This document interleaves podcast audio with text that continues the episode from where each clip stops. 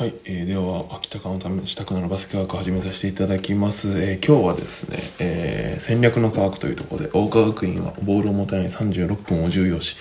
ボールを持つ時間をたった4分というところで始めさせていただきます、えータイトルが全てなんですけど、えーとまあ、このチャンネルの、あのー原点でもあるんでボールを持たない36分っていう、まあ、ちょっと衝撃的ではあるのでちょっとそのあたり説明していきたいなと思っております。うん。でまず、えーまあ、これ大川学院の本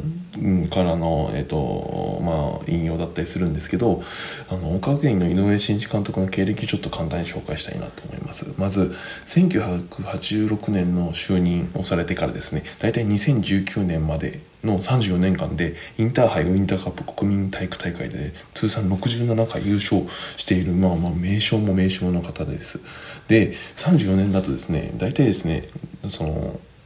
合計でも90回とか100回ぐらいしかこの全国大会ってないはずなんですよ。当たり前ですよね。インターハイウインターカップ国体って3つしかないので、えっと、34年だとまあまあまああっても100回ぐらいっていうところなんですけど、まあ、それのうちの67回も優勝してるというところで大体優勝率というか優勝する確率が大体50%ぐらいあるのかなと思ってるんですけど、まあ、間違ってたら教えてほしいですけど、まあ、それぐらい優勝してると。うん、で、まあこれ女子なんですけど女子の岡学院ですけど、まあ、男子だと能代工業が通算で58回も優勝しているんですけど、まあ、まあまあ同じぐらいすごいですよねというところです。今はもう能代工業じゃなくなって能代科学技術かなとかいう名前になってしまいましたが、うん、時代は移りゆくということで。でえー、と今有名な選手としては渡嘉敷ラム選手あとは大賀優子選手とか、まあ、か挙げきれないほどの多数の W リーグ、えー女子のえー WJBA、W リーグの、えー選手を輩出されていると。で、先ほど言った渡嘉敷ラムさんとか大賀優子さんとかは、まあ、WNBA なので、に行かれているので、まあ、WNBA も、まあ、日本で3人しかいないんですけど、そのうちの2人も、えー、と、大川学院から出てるというところです。はい。じゃあ、えー、とタイトルの「大川学院はボールを持たない36分を重要しボールを持つ時間はたった4分」というところをちょっと、えー受けていきたいなと思います。えーで今回なんですけどこの本としては日本最高峰のバスケ学大下流上達論というところの本からの抜粋になりますが、まこの本を読んだ時の衝撃はもうなんかおすげえなって思ったところではあって、えーぜひ皆さんにも興味あったら見ていただきたいんですけど説明欄の方に入ってるので、えーそこから Amazon のリンクとか飛んでいただければえっ、とねうんとね実際の本はちょっと高くなってる感じがするんですけど Kindle であれば、えー、と1500円ぐらいで買えた気がするので、えー見ていただければと思います。はいで何が衝撃的だったかっていうとバスケの40分の試合って敵味方10人で試合しているのでボールを持ってる時間は10分の1 10%なんですよ。なので1人当たり大体4分になってしまうと。これはもうもうどうしても何でしょうね。変えられない事実というかどうしてもそうなってしまうと。いったところになります。これは例えば NBA 選手のステファン・カリーだろうがレブロンだろうがもうどんな選手だろうがやっぱり、えー、と10分の1ぐらい。NBA は48分の試合だから 4, 4分4.8だから、まあ、5分ぐらいしかボール持ってないんですけどもうどんな人にでも、えー、とボールっていうもボールを持つ時間っていうのはもう40分あったら20分持ってる選手はもうまずいなくてありえなくて当たり前ですけどオフェンスディフェンスが20分20分なので。なのでボールを持つ時間は大体4分ぐらいしかないと。いうところです。で最近はもう本当に5人でバスケするっていうかあんまなくなってきてベンチメンバーとかも、まあ、だんだんだんだんどんどんどんどん使わないと、えー戦っていけない勝てないような試合に NBA もなってきてますけどなので5人でなくベンチメンバーも使うってなるとですね大体4分以下ぐらいしかもうボールを持ってる時間がないというところになっていきます。なのでこの36分間、えー、90%試合中の90%はボールを持ってないっていうのが、まあ、非常に僕としては衝撃的だったしうん、このチャンネルの原点になってる部分ではあるんですけど、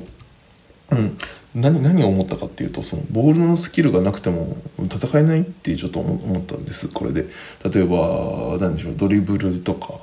えーパスとかそんなにうまくなくても別にチームに貢献することはできるのかなというふうに非常に思ってしまったところであります。なので僕としては、えっ、と、この動画でも、このチャンネルでもすごいやってますけど、ノーボールのスキル、ボールを持ってない時間の36分間っていうところのスキルっていうところを非常に重要視してて、それだったら別にね、あのー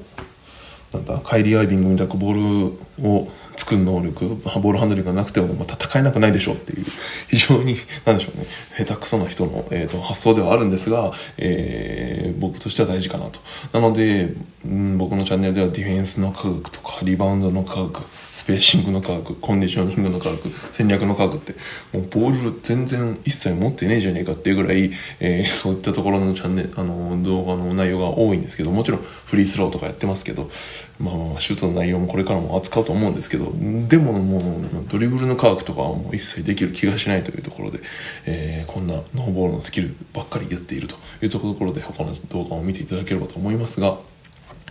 で、井上真一監督のちょっとお言葉とさせていただきましたけど、この、えー、本の中の話をちょっと、えー、もう本当に引用する形で、えーと、紹介していきたいなと思います。非常になんだろう、心に刺さるというか、あ、そういう考え方あるんだって思っていただけるかなと思ってちょっと紹介したいと思います。えーと、一つは、試合の半分の20分はディフェンスをされていると。で、36分はノーボールというところで、えー、言われています。で、なんて、実際になんて本の中で書いてあるかっていうと、現在のバスケットは計40分で行う。えー、単純に考えると20分はディフェンス、20分はオフェンスであると。で、そのうちのオフェンスを、えー、細かく分けると、コート上の5人のうち1人がボールを持っている時間はたったの4分。つまり、ディフェンスを含めた36分間はボールを持っていない状態なのである。これが何を意味するのかっていうふうに書かれています。いやもうなんかこれ見た時にうわすごいなって あこんなになんでしょうねめちゃめちゃ強い桜花学院もうボールを持つ時間よりもボールを持たない時間の方が最優先してるんだっていうところがなんかよ読んでと取れたので読み取れたのであなんかこの時は、うん、初めて見た時は衝撃的ですよね。うん、でその後にもいろいろ書かれてるんですけどボールを持てない時間は10分過去4 4 10%か。ボールを持たない時間が10%過去4分なのに練習時間をボールを持つ練習が多くて良いのかっていう疑問提起もされています。何かっていうと、えー、実際に書かれているのが一般的にボールを持っているわずか4分のための練習時間が非常に長いと。どこの練習を見ても大抵そう。しかし実際は36分の方がはるかに長いし36分の方が大切であるっていうふうに書かれています、うん、なんかあれですね。もし監督とかコーチとかやってる方はちょっと心に刺さる部分があるかもしれません。はい。で、選手はもちろんのこと、それに気づいていないコーチが多いのかもしれない。ボールを持っていない36分の方が大切であると認識すれば、おのずと練習の組み立て方が見えてくるというふうに言っています。お、井上監督ですね。で、じゃあ、その36分の向上のためのアプローチとして何をがこの本の中に書かれてるかっていうとですね、例えば、ここからはもう具体例になってきますけど、オフェンスはスクリーンのかけ方と使い方、ボールがない時のボールのもらい方、一対一をしやすいようにスペースを分けること、えー、リバウンドに行くこと、速攻で点を取られないために準備をすること。これが具体的なところで書かれております。で、えー、さらに書かれているのは、36分でやるべきこと、教えることは山ほどあると。その分時間は、えー、かかるし、我ながらな、なぜこんなことをやっているのかと不思議な思いに駆られることもある、囚われることもあるというふうに書かれています。うん。すごいんですよね。だからそういうふうに、うん、こんだけ、えー、試合を、なんでしょうね、上昇というか、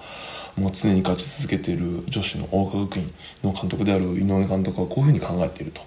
まあ、それが、えっ、ー、と、こんな優勝、回数67回今もう2021年なのでもともと優勝してますけど、えー、もうどんどんどんどん優勝するというこの高校の原点となる考え方がこのボールを持たない36分を重要視っていうところなのかなというふうにこの本から僕は読み取りました。ので、ぜひですね、えっ、ー、と、選手の方も、えー、なんでしょうね、ボールのハンドリングの話とか、まあ、シュートももちろん大事なんですけど、そうじゃないところ、ディフェンスだったり、リバウンドだったり、スペーシング、まあ、あとはもうそれこそ試合をしていないコンディショニングの時間とか、そういった時間もですね、あと戦略、あと頭使って、えどうやったらより試合に勝つのに近づくんだろうというところで、えー、考えていただくことがうん実は大事なんじゃないかなと僕の方からも思っているので、えー、強くこのことが言いたいなというところでやらせていただきました。うんはい。なので、どうですかね。これで今日は以上なんですけど、えー、もし楽しいなとかあもうちょっと見たいなと思ったらいいねとかお気に入り登録していただくとありがたいなと思っておりますはいえーと、メディアブルのっていうのやつでも何でしょうね。会員限定の動画とか出してたりするんでそのところを見ていただければと思います。では以上になります。ありがとうございました。